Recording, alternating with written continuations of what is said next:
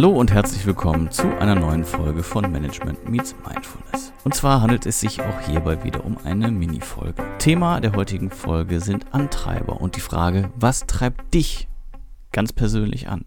Es ist eine Folge, die man natürlich im Auto hören kann und sich ein paar Gedanken dazu machen kann, aber ich glaube, es lohnt sich auch, wenn man sich das Ganze nochmal in Ruhe anhört, sich hinsetzt und einfach ein paar Notizen macht. Ich werde jetzt nicht wie in einem klassischen Coaching oder so dich als Hörer durchführen durch den Prozess, aber ich werde dir ein paar Fragen stellen, die du vielleicht selber notieren möchtest und wo dir sicherlich auch sofort einige Assoziationen in den Kopf kommen, die du vielleicht aufschreiben möchtest. Was treibt dich an? Das sind die ganz wesentlichen Dinge in uns. Wir alle haben ähnliche Faktoren, die uns antreiben. Es ist ein Wunsch nach Anerkennung, nach Nähe, nach Geborgenheit, nach Harmonie, nach Erfolg, nach Liebe, natürlich nach Nahrung, die Notwendigkeit zu überleben, der Lebenswille. All das sind Dinge, die uns antreiben und bewegen. Die einzelnen Faktoren sind in jedem von uns allerdings etwas unterschiedlich ausgeprägt. Es gibt Leute, die brauchen einfach mehr Harmonie und andere sind deutlich mehr auf den Erfolg ausgerichtet. Ich habe in einer Folge auch das Maslow'sche Modell, die Maslow-Pyramide bereits einmal besprochen. Ich will es hier an der Stelle nochmal ganz kurz anreißen. Es geht einfach darum, dass der Mensch Bedürfnisse hat, die quasi aufeinander aufbauen. Das bedeutet, erst wenn die Grundbedürfnisse befriedigt sind, dann kann man sich quasi nach den höheren Bedürfnissen orientieren und sich darum kümmern, diese zu befriedigen. Und die Spitze der Maslow'schen Pyramide, das ist die Selbstverwirklichung. Da geht es eben nicht mehr darum, dass man nur noch überleben möchte. Da geht es auch nicht darum, dass man in sozialen Strukturen ist. Und das ist alles erfüllt. Und wenn es quasi nichts mehr gibt, was auf diesen Basisebenen noch zu erfüllen ist, dann wollen wir Menschen uns eben selbst verwirklichen. Und das hat ganz, ganz unterschiedliche Ausprägungen. Da gibt es nicht die eine oder die andere Ausprägung. Aber ich glaube, es ist ganz wichtig für das grundlegende Verständnis, dass man sich vor Augen führt, zunächst einmal muss für Essen gesorgt sein. Es muss für die Sicherheit gesorgt sein. Dann muss eben ein soziales Gefüge da sein, wo man sich geborgen fühlt, dass man sich nicht alleine und verlassen fühlt. Und irgendwann, dann ist es soweit, da denkt man halt nicht mehr drüber nach, wie kriegt man seinen Lebensunterhalt verdient, sondern da denkt man drüber nach, wie kann ich persönlich zum Mond fliegen.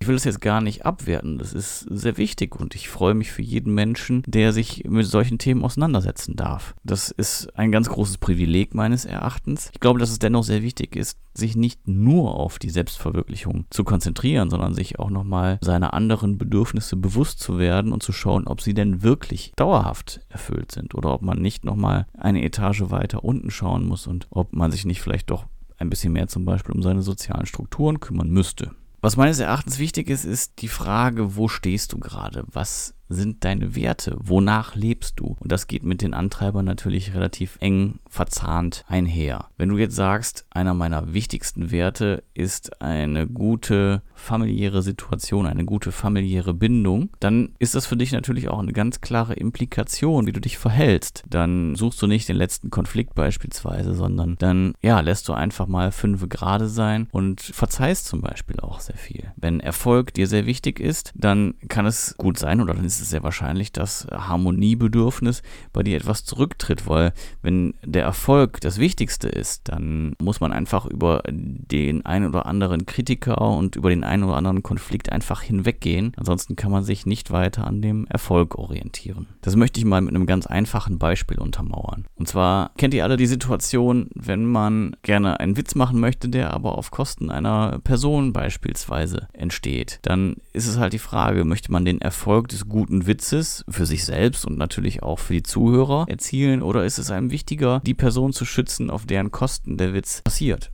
Und da gibt es einige Leute, die verzichten lieber auf die gute Pointe und beißen sich lieber auf die Lippe. Andere denken, auf gar keinen Fall, ich lasse auf gar keinen Fall diese Pointe ziehen und reißen dann eben die Schote, selbst wenn derjenige, auf dessen Kosten sie ist, gar nicht glücklich mit der Situation ist, weil vielleicht auch irgendwas über ihn enthüllt wird, was andere gar nicht mitbekommen haben oder zumindest nicht alle in der Gruppe wussten.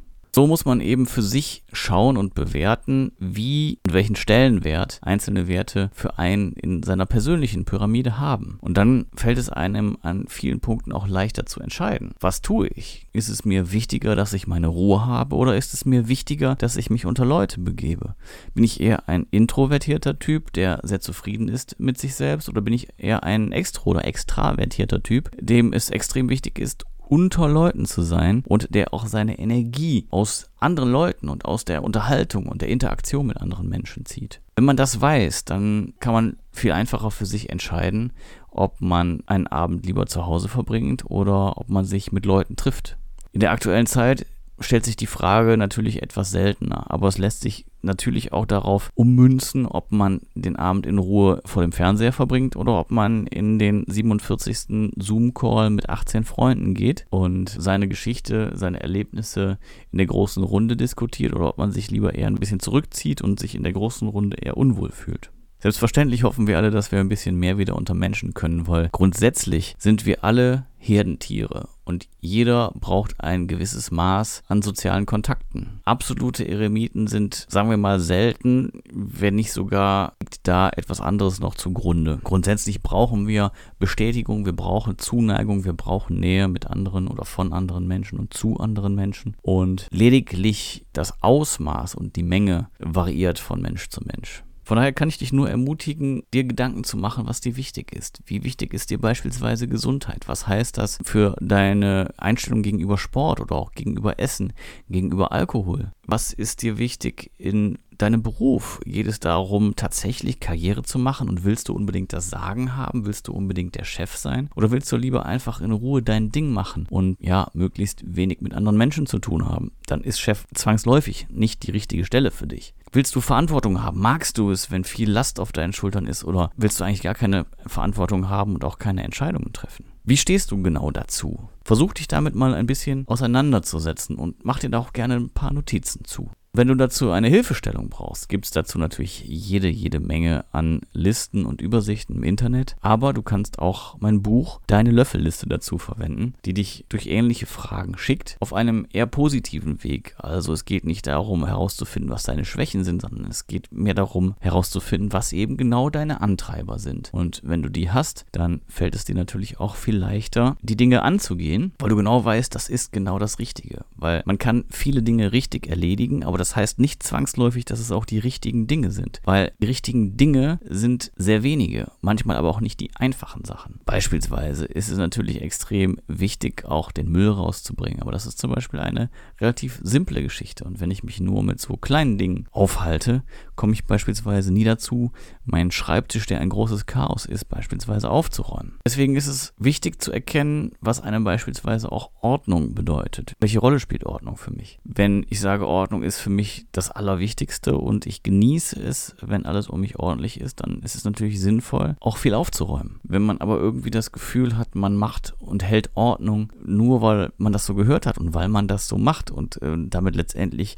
anderlorts Ziele verfolgt, dann ergibt das nicht nur wenig Sinn, dann macht auch das Aufräumen und das Ordnung schaffen relativ wenig Freude. Meisten von uns wird Ordnung schon ein gewisses Maß an Freude bescheren, aber wie hoch das ist, das ist extrem individuell. Fakt ist auf der anderen Seite, dass natürlich ein großes Maß an Chaos uns unterbewusst auch extrem belastet. Das jetzt nur als ein paar Ausprägungen. Das ist nicht abschließend, das ist nicht vollständig. Das sind nur ein paar Anregungen, die ich euch jetzt zum Jahresstart mit an die Hand geben möchte und euch ermutigen möchte, darüber nachzudenken. Und wenn ihr wisst, was eure Antreiber sind und was eure übergeordneten Ziele sind, was auf deiner persönlichen Löffelliste steht, dann stell dir als nächstes die Frage, wie kommst du dahin? Manchmal erscheinen Dinge total absurd, aber wenn man sie runterbricht in Zwischenziele, dann sind sie vielleicht doch machbar. Und wenn du eben den ersten Schritt definiert hast, die erste Hürde und dir auch schon bewusst ist, was ist das Hindernis, was du überwinden musst und wie schaffst du es, das zu überwinden, dann werden auch große Dinge auf einmal viel kleiner.